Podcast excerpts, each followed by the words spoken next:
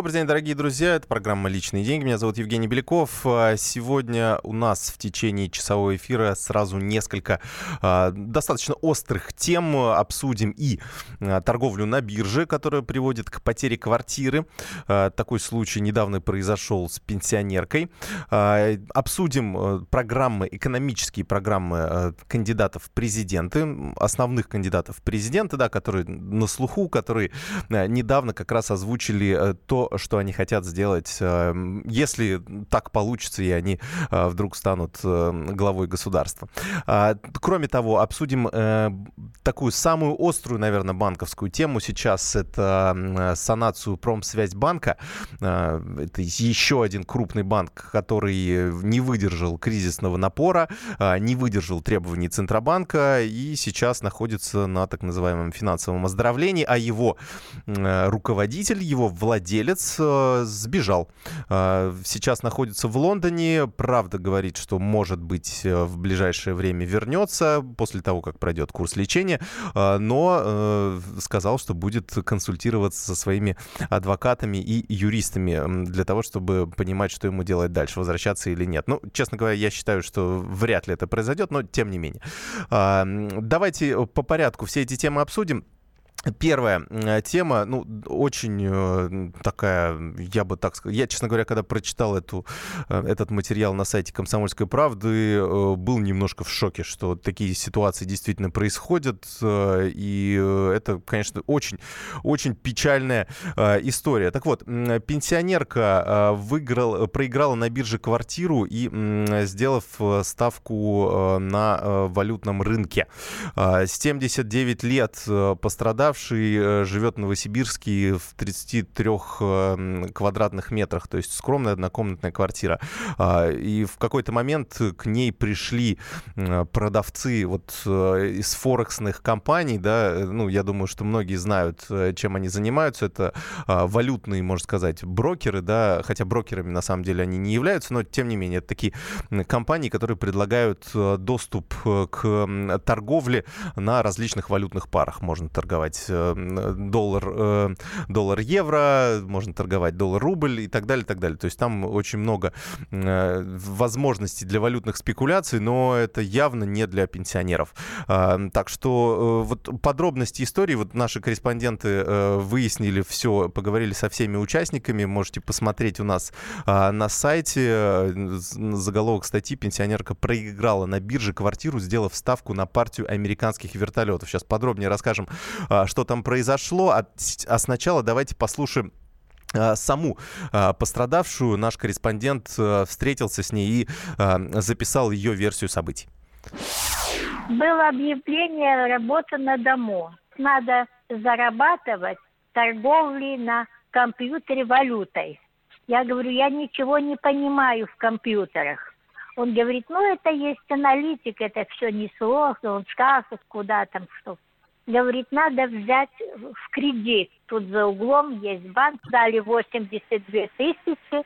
Вот это, говорит, немного всего, 29 процентов, всего платить 111 тысяч. В общем, немного.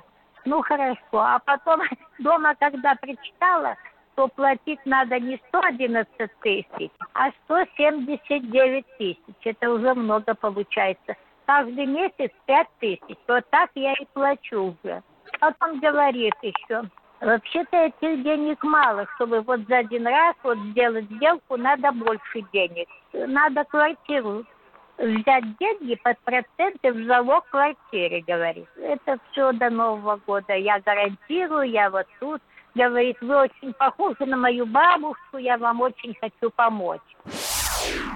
Да, ну вот э, таким убеждением это э, Татьяна Некрасова, 79 лет, пенсионерка, которая попалась на э, уловки ушлых продавцов. Действительно, вот таким способом один из в общем, продажников да, этой компании, они, естественно, получают процент за каждого привезенного клиента, процент от той суммы, которую человек внесет на счет. Понятно, что этому человеку выгодно, чтобы потенциальный клиент как можно больше денег внес на счет, тогда он получит свои 5, а то и 10 процентов у разных компаний по-разному от этой суммы. Естественно, в его абсолютных интересах было уговорить пенсионерку продать квартиру, что она, собственно, и сделала. Это, конечно, очень, ну, я не, не понимаю, каким образом вообще, есть вообще совесть у человека или нет. Э, это для меня загадка. Но, тем не менее, мы эм, как раз поговорили с этим человеком.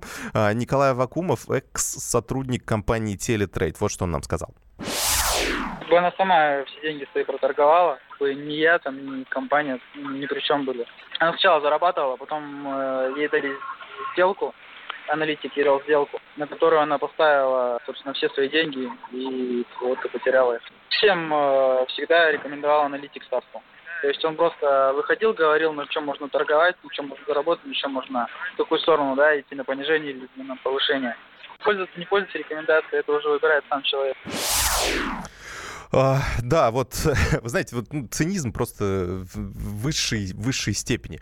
А, можете, можете поделиться каким-то своим, может быть, опытом торговли с, с форексными компаниями. 8 800 200 ровно 9702 у нас в прямом эфире. 8 800 200 ровно 9702 или можете написать 8 967 200 ровно 9702. А, действительно, когда они тебя привлекают, обещают золотые горы. А потом, э, когда, собственно, деньги на счет заведены, вроде как как какой-то аналитик э, что-то там э, помогает, что-то дает какие-то рекомендации, что покупать, что продавать, но никакой ответственности за результат он не несет. А, форексные компании зарабатывают э, на тех клиентах, которые проигрывают свои деньги. Здесь абсолютный конфликт интересов, то есть эм, они не зарабатывают, например, как обычные биржи, когда ну, сделки совершаются, да, то есть, грубо говоря, вы покупаете акцию какой-то компании у такого же а, игрока на рынке, у такого же э, там, спекулянта да, или инвестора. Он хочет продать, вы хотите купить, биржа получает совсем маленький процент от этой сделки, там одна десятая процента, например. А, Форексные компании, у них совсем другая модель бизнеса. Во-первых, они берут э, гораздо выше а, комиссии по сделкам, а, то есть при каждой операции купли-продажи любой валюты вы платите им там больше, больше гораздо, чем, а, чем при э, торговле различными акциями например. Но еще и, кроме того, эм, э, вы покупаете или продаете валюту не какому-то другому да, человеку, который торгует а, на валютном рынке, а вы покупаете и продаете валюту у вашей же компании. То есть, грубо говоря, вот если речь идет о телетрейде, да, то есть клиентка говорит, что я куплю доллары, и как раз ей компания телетрейд их продает.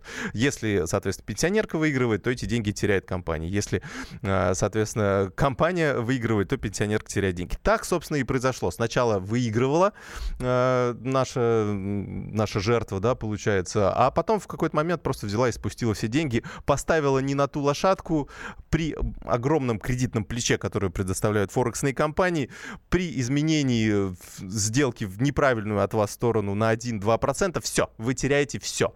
То есть, ну, это какая-то феноменальная просто история. Ну, а, Владимир Егорович нам дозвонился. Добрый день. Слушаем вас. Добрый день, уважаемый уважаемые. Всем да. добрый день. Расскажите, у вас был опыт работы? Ну, как бы опыта не было такого, но просто я, ну, как бы предлагали. Я к чему хотел сказать? Э, Россию умом не понять и аршином не измерить. Просто хотелось, э, хотелось бы обратиться ко всем, вот особенно к пожилым людям. Просто такой, как бы, в их канале уже и с моими родственниками происходит. Предлагали, просто предлагали. Uh-huh, Там, uh-huh. можно сказать, можно сказать, такие условия, что ты останешься не только без штанов, но и будешь пожизненно там должен. Смысл в чем? Вот этого товарища, который все это сделал, он, он явно знал, что он делает. И Конечно, он, да. Ну, извините меня, его кастрируют, чтобы у него не было потомков такими вещами заниматься. Просто, понимаете, человека к концу жизни, который там и войну пережили, скажем так, и голод, и холод, и оставили вот в такой ситуации, то да, да. подвели к тому, что человек остался без ничего, это раз. Во-вторых, про нас даже Ксюша Собчак написала книгу про лохов. Так и пишет лохи. Пишет именно там все, как все это происходит и как это люди на этом э, наживаются. Это типа всех этих картежных игр, помните, вот тоже да, все, да, казино, да. казино, вот это все. Ставят там ставку, тебе сначала дают выиграть, это были раньше и в поездах такие моменты, и в такси было. Спасибо, да-да-да, спасибо за ваше э, мнение. Вернемся буквально через несколько минут. Мигранты и коренные жители. Исконно русское и пришлое. Культурные конфликты и столкновения менталитетов. Пресловутый НАЦ-вопрос встает между нами все чаще и острее. Ставим его ребром на радио «Комсомольская правда». Программу «Национальный вопрос» слушайте каждую пятницу после 7 вечера по московскому времени.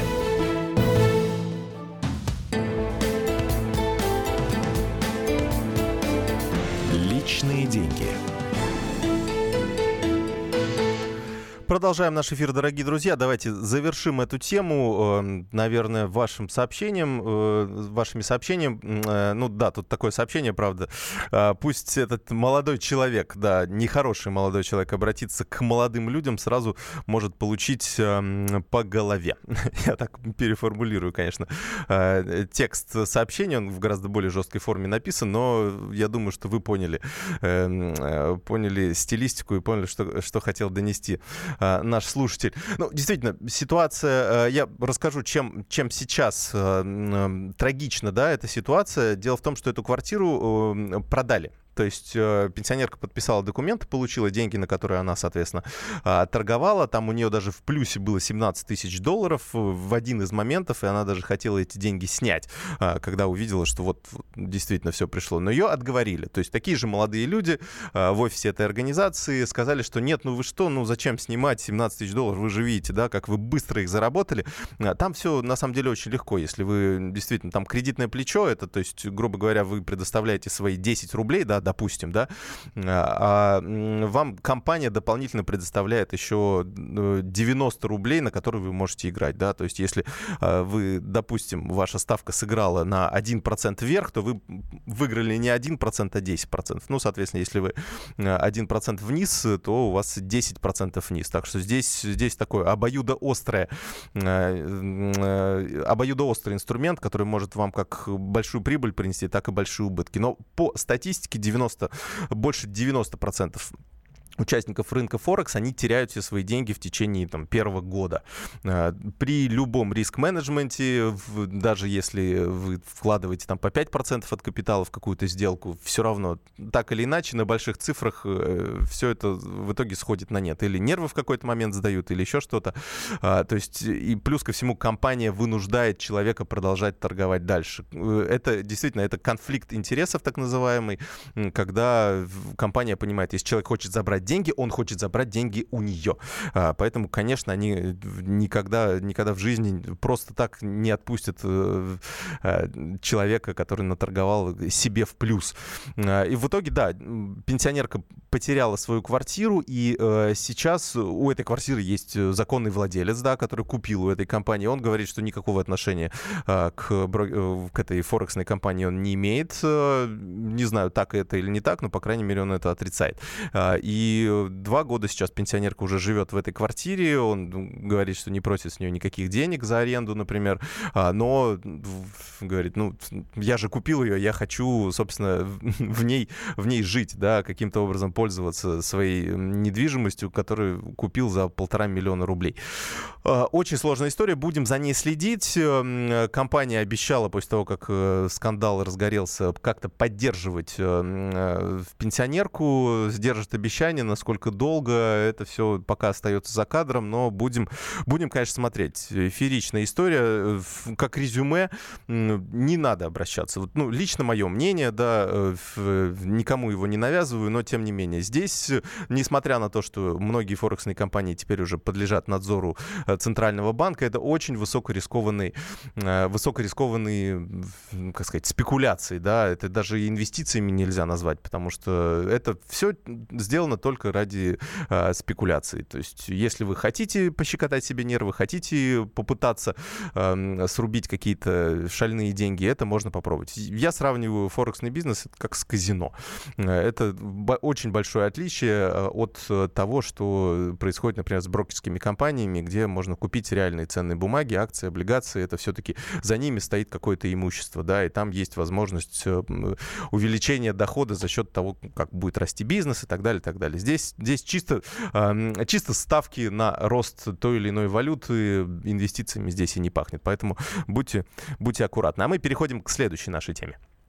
А, давайте обсудим э, Промсвязьбанк. Э, у нас э, как раз э, есть, э, ну вот еще одна история, да, финансового оздоровления крупной кредитной организации. Я напомню, в августе у нас э, было скандальное письмо аналитика одной из управляющих компаний, который советовал своим клиентам не э, покупать облигации четырех банков. Я так четвертый не буду называть, чтобы да, лишний, лишний раз э, ему проблема не устраивает, но, по крайней мере, э, Бинбанк э, финансовая корпорация «Открытие» и Промсвязьбанк, они были в числе тех организаций, э, облигаций которых аналитик советовал не покупать своим клиентам. Ну, там, там VIP-клиенты были, которые, в общем, у них был определенный портфель ценных бумаг. И вот действительно вот все это сбылось, непонятно, да, то есть э, это все было действительно так, и проблемы э, были серьезными, либо как раз вот мнение этого аналитика, оно повлияло на рынок и, в общем, либо усугубило проблемы, либо бы их создало такой, до такой степени, что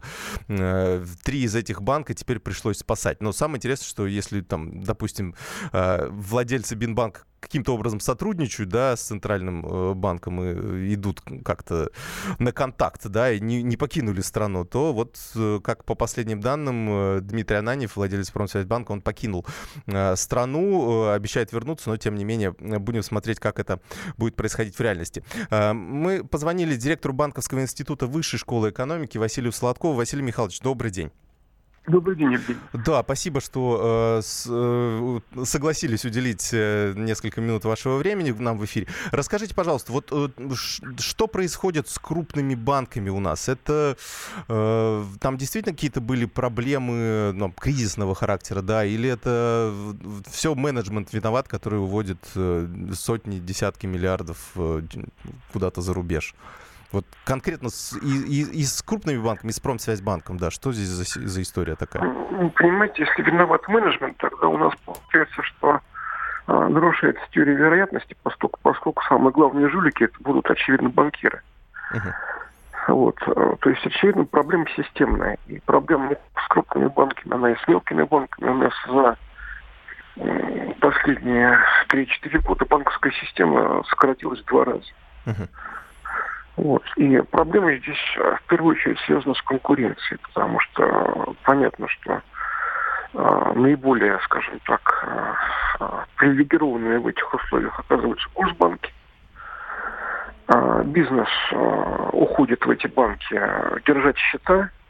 Раз они ушли туда держать счета, то они там и кредитуются, поэтому все остальные, они оказываются и без средств вкладчиков, без средств предприятий и, соответственно, без клиентов. А вот этот новый инструмент, э, который ввели, получается, в, этот, в этом году, фонд консолидации банковского сектора, э, как думаете, то есть он, э, он улучшил, ухудшил, то есть он финансовое оздоровление вроде как, и чтобы, в общем, не банкротить эти банки?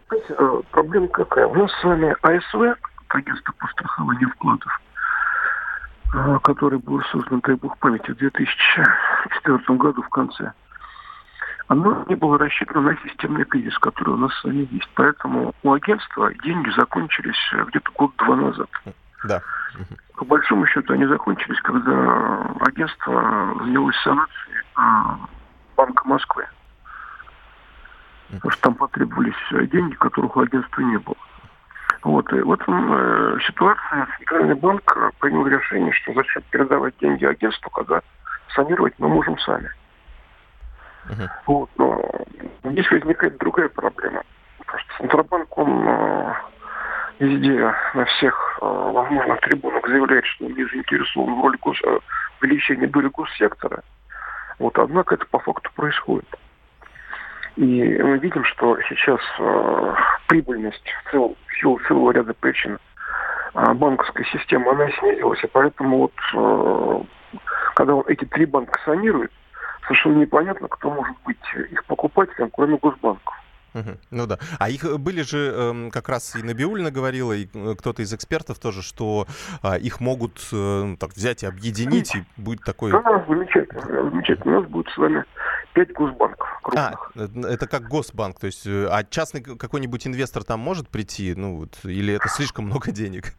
Ну, это, во-первых, слишком много денег, во-вторых, непонятно зачем сейчас в этих условиях, потому что еще раз, прибыльность, она стремится к нулю у всех банков, кроме э, государственных. А, а скажите, буквально у нас минута осталась. А, вы верите в то, что ну, Ананьев э, вывел вот эти там 100 с лишним миллиардов, да, там какие-то проблемы с кредитным досье были? То есть он Знаете, такой же, как вот предыдущие? Вы знаете, это не вопрос веры, я не знаю. Угу. Вот, что если бы наши правоохранительные органы занимались полезными делами, то я думаю, это было бы понятно. Чем они занимаются, мне сейчас непонятно. А, если исчезли кредитные досье, то, соответственно, это ненормально. И надо, если это произошло, надо выяснить, почему это произошло и кто в этом виноват. Uh-huh. А верить там плохой или хороший анонимов я не могу, поскольку, поскольку вот еще раз, не вопрос. Да, понятно. Угу. Ясно. Спасибо большое. Василий Солодков, директор Банковского института Высшей школы экономики, был у нас на связи. Обсуждаем а, проблемы в Промсвязьбанке и а, его финансовое оздоровление сейчас, которое взял а, на себя Центральный банк. Буквально через несколько минут продолжим программу «Личные деньги». Личные деньги.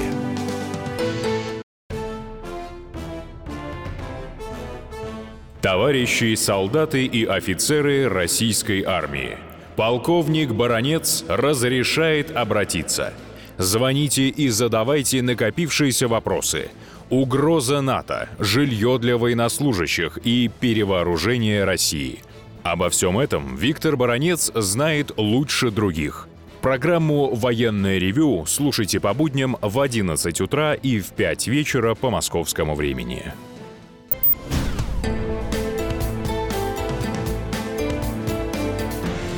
Личные деньги.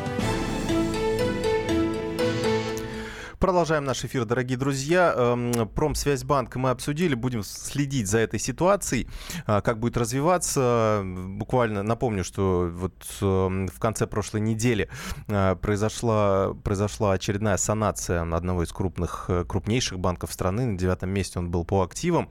А, честно говоря, для меня это было достаточно неожиданно в, в том плане, что мне всегда нравился, например, сервис этого э, банка и э, казался адекватным его топ-менеджмент. И, честно говоря, для меня было большим открытием, особенно то поведение, которое сейчас вот э, демонстрирует владелец. Э, конечно, если он вернется, тут можно забрать все свои слова обратно, да, если человек приедет и, например, как руководство Бинбанка, да, начнет э, вот расчищать, да, эти такие авгиевые конюшни, которые образовались, да, по чьей вине тут уже можно обсуждать, потому что сейчас Центробанк валит, конечно, всю вину на руководство этого банка, говорит о том, что они вывели, потому что пропажа кредитных досье это косвенный признак того, что банк вывел какие-то деньги непонятным структурам. То есть кредитное досье это грубо говоря, э, досье на заемщика, на крупного заемщика, допустим, какая-то компания приходит и говорит, я хочу взять у вас несколько миллиардов рублей под какой-то проект, да, а, какой-то проект, который принесет мне большие деньги в будущем, я смогу вам отдать кредит. А, и э, под это дело, конечно, каждого крупного заемщика в банке создается так называемое кредитное досье, где, в общем, все эти бизнес-планы хранятся, где э, конкретный персональный менеджер банка должен выезжать на объект, смотреть, есть ли он, ведется ли там деятельность, а, есть ли у компании перспективы для того, чтобы этот э, проект э, стал успешным? То есть, ну, понимаете, да, что э, выдавая несколько миллиардов рублей той или иной компании, ну, банк все-таки должен понимать, как эта компания будет эти деньги отдавать. Под честное слово, никто не выдает. Все, кто брал ипотеку, прекрасно понимают любой кредит в банке, как, как серьезно проверяют доходы человека, наличие у него какого-то имущества и так далее, так далее. Очень часто даже отказывают. Когда речь идет о миллиардах, естественно, щепетильность э, банкира, она просто должна зашкаливать, да. А, но при этом банки, конечно же, пользуются различными уловками, то есть условно создают кредитные досье на несуществующие компании, либо компании, которые э, зарегистрированы где-нибудь в офшоре. На бумагах они ведут кипучую деятельность, э, у них все строится, все, все цветет и пахнет, а на самом деле это просто пустышка, у которой офис, два стола, два, компьютера, да, и какой-нибудь номинальный директор на Кипре находится. И, собственно, больше, больше ничего у этой компании нет. Э, когда проверка это выясняет, конечно, оказывается, что деньги уже уплыли в неизвестном направлении и, э, скорее всего, осели на счетах а, владельцев. Ну, по крайней мере, такие истории были а, до этого. Такая схема использовалась, в частности, Банком Москвы, э, когда тоже суммы зашкаливали несколько сотен миллиардов рублей, таким образом ушло из страны. И мы сами знаем, в каком замке теперь в пригороде Лондона живет бывший владелец Банка Москвы Андрей Бородин. И ну, есть расчеты, например, известного банкира Александра Лебедева, который недавно, кстати, выпустил книжку «Охота на банкира», э, в которой как раз и описывается э, сразу несколько случаев, когда а, большие деньги уходили за рубеж по различным э, мутным схемам, которые потом вскрывались, и банкирам ничего не оставалось, как уезжать за рубеж.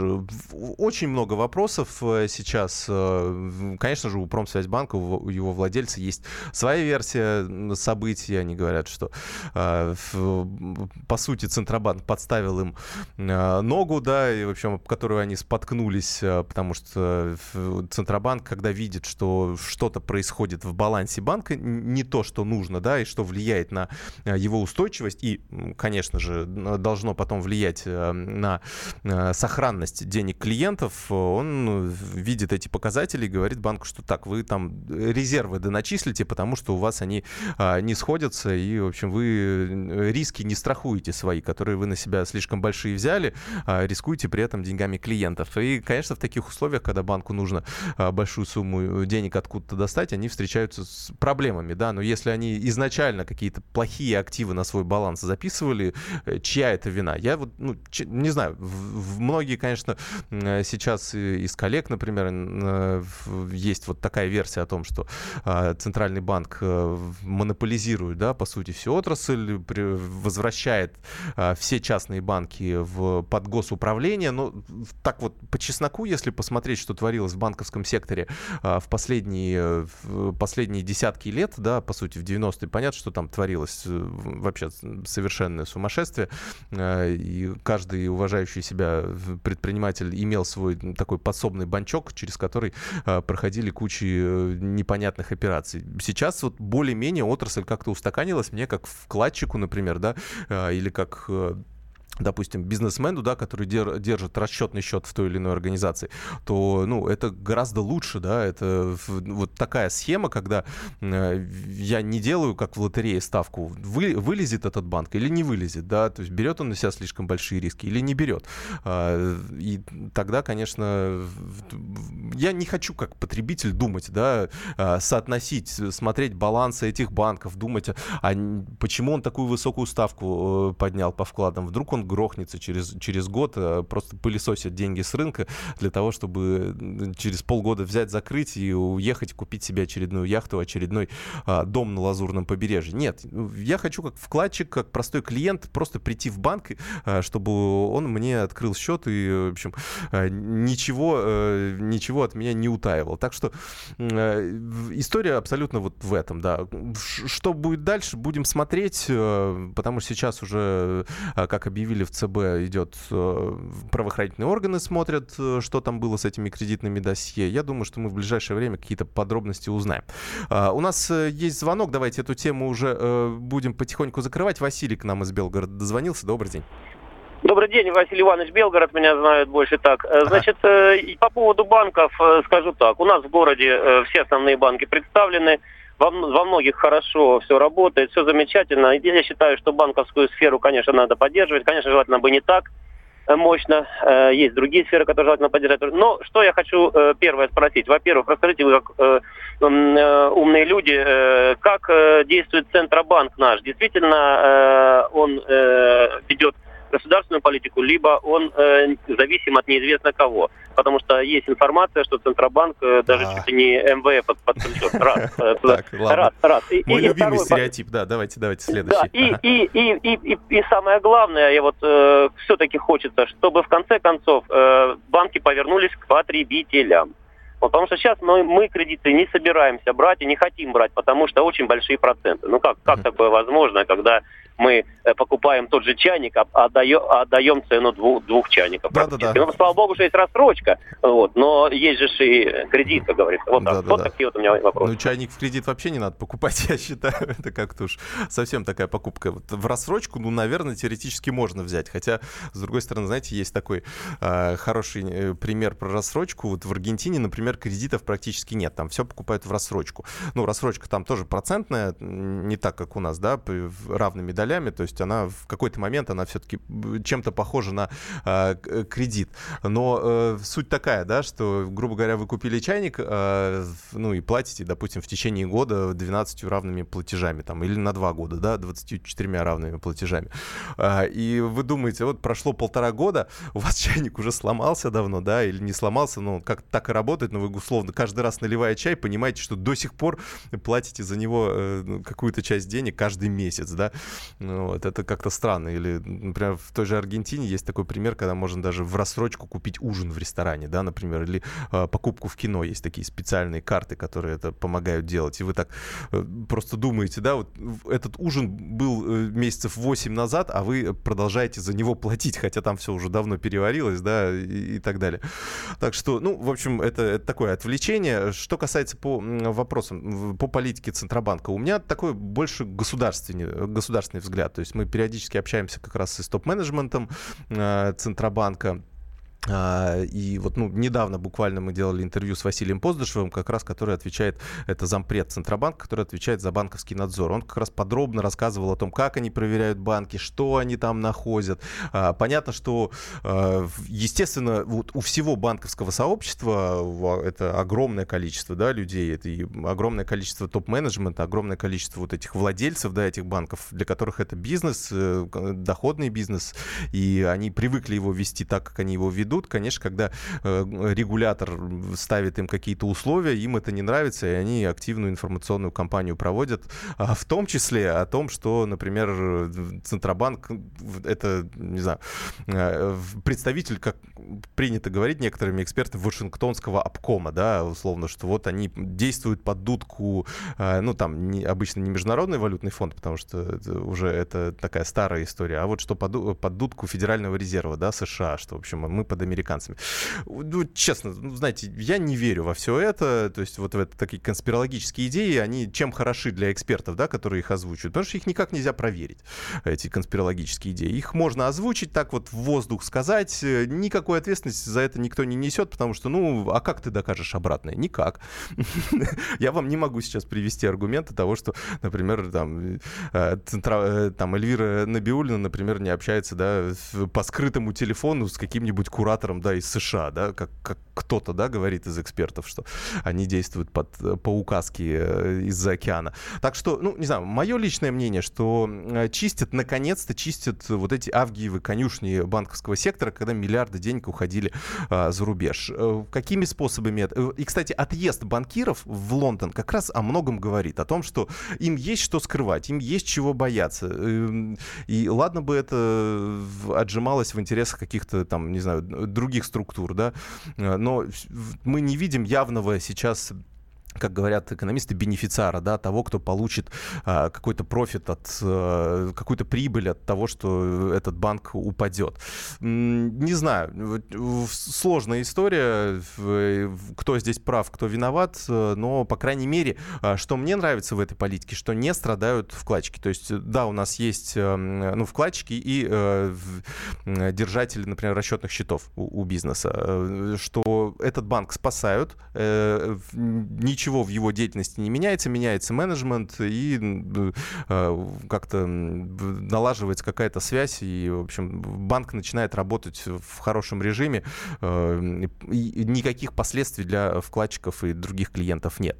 А, Что касается а, второй истории, почему банки не поворачиваются лицом к клиенту, ну, постепенно вклад, э, ставки меняются, вы знаете, они снижаются, у нас и Центробанк тоже снизил на полпроцента ключевую ставку, от нее как раз зависят ставки по кредитам.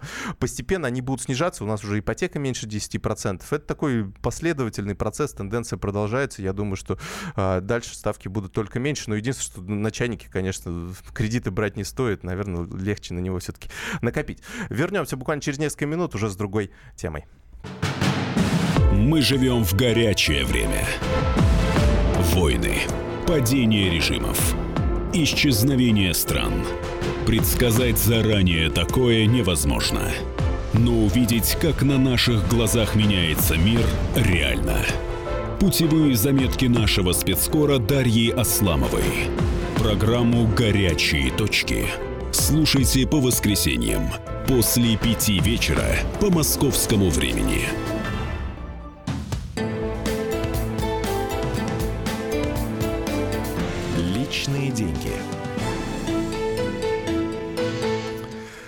Продолжаем наш эфир. Последняя заключительная часть э, программы «Личные деньги». Сейчас поговорим о э, большом событии, которое произойдет э, в следующем году. Точнее, 18 марта будут выборы президента, и уже некоторые из кандидатов э, озвучили свои экономические программы. Ну, может быть, э, озвучили не полностью, озвучили их тезисно, э, но, по крайней мере, есть что обсудить. Сейчас э, постепенно будем рассказывать о том, что те или иные кандидаты предлагают нам сделать если они, соответственно, окажутся во главе нашего государства.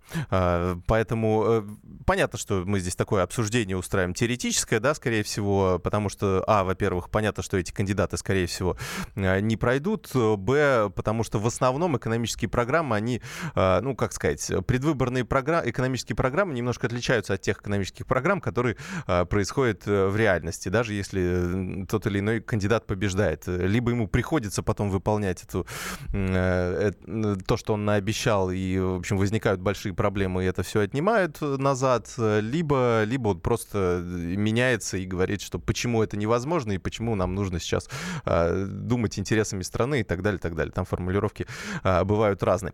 Э, давайте я вам сразу э, вопрос э, скажу. 8 800 200 ровно 9702 это телефон прямого эфира. Вопрос такой. А, вы, как вы считаете, то есть эм, какая э, экономическая программа должна быть у эм, вот, президента, который будет нами руководить в ближайшие 6 лет? А, то есть что в этой экономической программе должно быть главное?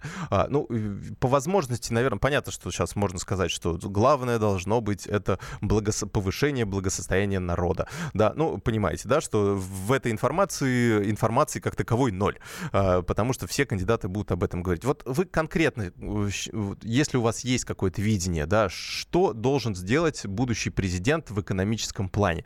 А, какую-то конкретику, да. А, ну, как вам пример закину просто, что я, я лично считаю, что, э, что будущий президент должен, а, а, э, повысить пенсионный возраст, ну, по крайней мере, принять решение об этом и постепенно-постепенно его повышать, ну, для того, чтобы исправить некие дисбалансы у нас э, демографические, да, и дисбалансы как раз в бюджетной системе время, потому что у нас все-таки будет со временем, со временем сокращаться поступление от э, страховых взносов. И, э, б, ну, в, налоговую систему здесь у меня каких-то четких э, явных критериев нет, но лично я считаю, что какой, какое-то изменение, какой-то прогрессивный налог э, подоходный, он все-таки должен быть. Он может быть не таким резко прогрессивным, да, как многие эксперты предлагают поднять, не знаю, 13% оставить для кого-то, ну, там, для, для большей части населения, а для остальных поднять там до 30%, да, например или там до 50%, э, чтобы вот такой налог на роскошь, да, так называемый сделать. Ну, не знаю, мне кажется, что э, более последовательный, более плавный э, переход, он э, был бы более правильным и не таким э, травмирующим, да, например, для э, людей, которые понимают, что сейчас они платили 13%, сейчас будут 50%, очень большая мотивация просто взять и скрыть эти доходы, и, конечно, это ну, только на бумаге мы сможем получить какой-то в теории рост э, наших доходов бюджет, на самом деле не получим ничего, получится даже минус. У нас такое уже было, когда мы с 26% э, подняли страховые взносы до 34%, 4%. Минфин рассчитывал, что э, вот на эти 8% у него поднимутся э, отчисления в страховые взносы, и тем самым мы, в общем, закроем э, дефицит пенсионного фонда, мы сможем платить более высокие пенсии и так далее, и так далее. То есть и заживем, да, что называется. Это как раз вот в предыдущий кризис у нас происходило. Ничего не произошло, наоборот. У нас, хотя и подняли эти страховые взносы, у нас, наоборот, упала их собираемость, потому что люди просто стали уходить в тень, ну, потому что, ну, 20 26 и 34. Это, ну, это, это слишком большая разница для такого одномоментного повышения. А, конечно, потом отыграли назад. Отыграли не до конца, отыграли до 30%, как и сейчас. А, дали какие-то дополнительные льготы определенным э, отраслям. И, в общем, на этом остановились, как-то вроде сбалансировали эту систему. Но это было изначально понятно. Все эксперты говорят, что нельзя так поступать. Так вот, вот какие экономические предложения считаете вы наиболее адекватными для следующего президентского срока? У нас есть звонок. Добрый день, Вадим. А, здравствуйте, Вадим Самара. Uh-huh. Ну вот я когда слушаю о различных программах, я задаю себе один единственный вопрос. Э, а почему мы должны чем-то жертвовать, я имею в виду повышением пенсионного возраста или дополнительными налогами, только для того, чтобы скомпенсировать результаты крайне плохого управления страной. Угу. Ну, У э... меня возникает следующий вопрос. А не лучше ли было бы просто наладить элементарный спрос за последствия принимаемых решений с наших лидеров, с тем, чтобы впоследствии просто смотреть, э, к чему приводят те или иные их э, предложения. Понимаете? И вот тогда мы будем значительно лучше жить.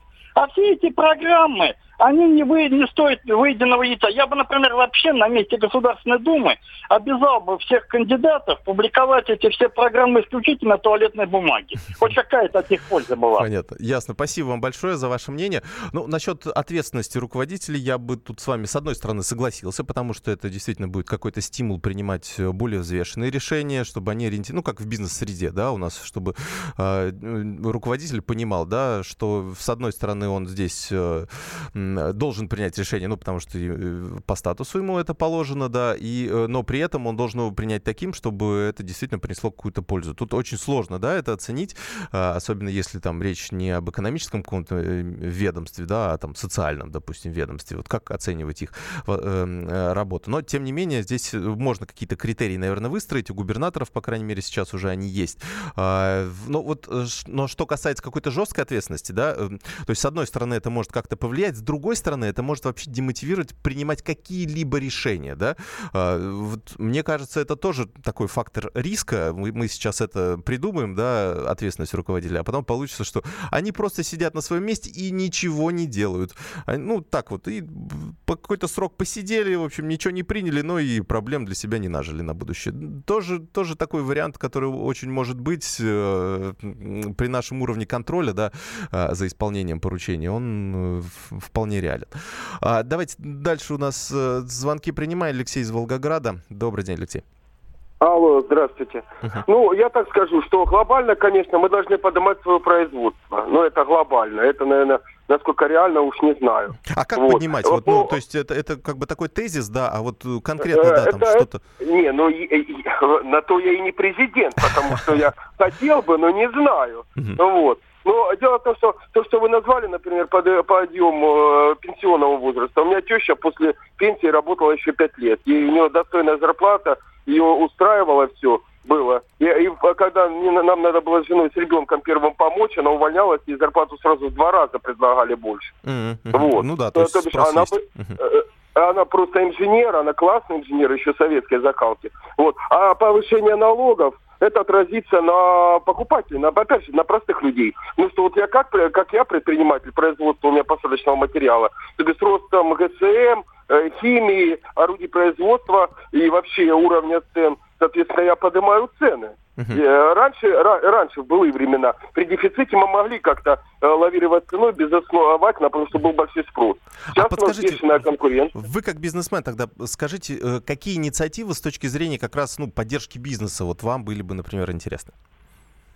Ой, ну вы знаете, главное, чтобы не мешали. Ага. Ну и очень, очень важно, конечно, горючка. Цены на э, бензин растут. Э, у нас, в общем-то, в общем-то, если Китай работает на том, э, снижает цену на производстве, у них много людей, у них дешевая рабочая сила, да, хотя сейчас много что там производится, и довольно свежие айфоны э, не дешевые. Ну ладно, это мы опустим. Э, но мы могли бы все же, мы добываем это нефть и газ, и по сути на удешевление этого мы могли бы именно производить более дешевые товары, ну, мне так кажется, чем э, за, за границей. Ну, у меня вот такое видение. Может, да, да, конечно, да. я не ага. прав. Спасибо. Да-да-да. Вот. Ну, это такое э, хорошее мнение, чтобы, грубо говоря, а, у нас же как сейчас система устроена? С одной стороны, у нас установлены относительно рыночные цены на бензин э, внутри страны, но при этом у нас а, очень много денег у нефтяников забирает государство. Там э, налоги в себестоимости литра бензина, если мне память не изменяет, там около половины, да, грубо говоря, вот мы платим, сколько сейчас, 35 там, или нет, какие 35 уже, там под 40 рублей за литр, да, и, соответственно, мы 20 рублей, это идет напрямую в бюджет различными налогами. А, есть, ну, это вот такой способ наполнения нашего бюджета, и достаточно такой серьезный. А, если бы вот часть этого в общем, ресурса, ну, просто нам физически нечем наполнять бюджет, поэтому государство выстроило такую систему не, а, не, э, не для нас, по сути, а для такого своего удобства. Много можно обсуждать, программы сейчас публикуются, большинство из них такие тезисно-голословные, я думаю, что мы будем их еще обсуждать эм, в ближайших эфирах, э, ну, видимо, уже э, в следующем году, э, потому что программа «Личные деньги» в этом году выходит последний раз. Меня зовут Евгений Беляков. Всех с наступающим. Личные деньги. Будьте всегда в курсе событий. Установите на свой смартфон приложение «Радио Комсомольская правда». Слушайте в любой точке мира. Актуальные новости, эксклюзивные интервью, профессиональные комментарии. Доступны версии для iOS и Android. «Радио Комсомольская правда». В вашем мобильном.